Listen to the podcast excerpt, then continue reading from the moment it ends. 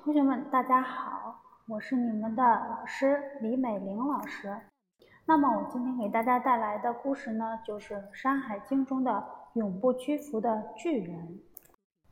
刑天是炎帝手下的一位武将，但他非常热爱音乐，曾经为炎帝创作了乐曲《扶犁》，还有诗歌《丰年》，歌颂当时人们幸福快乐的生活。后来，炎帝被黄帝打败，做了南方的一名天帝，而黄帝代替炎帝做了中央天帝。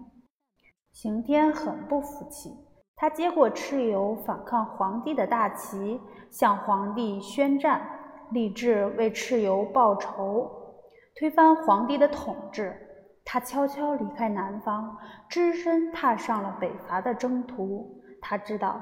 这一去要经历的是生与死的决战，但他义无反顾。刑天左手握着长方形的盾牌，右手拿着一柄闪光的大斧，一路上过关斩将，砍开重重天门，直逼皇帝所在的中央天庭的南天门外。皇帝听说世界上竟然还有人敢藐视他的权威，要向他宣战，觉得严重侵犯了他的尊严，不禁勃然大怒，迅速召集兵马，想速战速决，斩刑天于南天门外。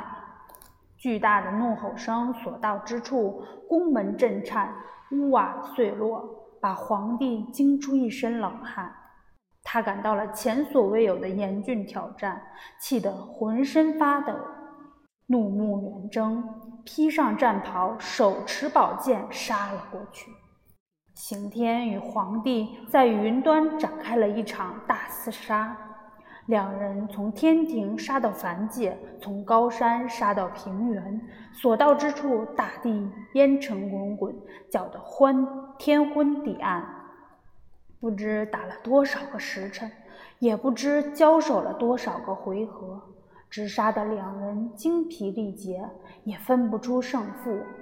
皇帝老谋深算，诡计多端，刑天愈战越勇，只顾猛砍猛杀。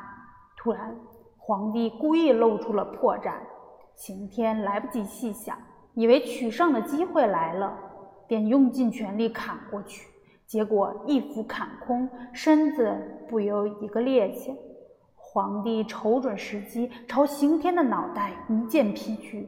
说时迟，那时快，只听咔嚓一声，刑天的脑袋飞离脖子，隆隆一声巨响，犹如山崩地陷。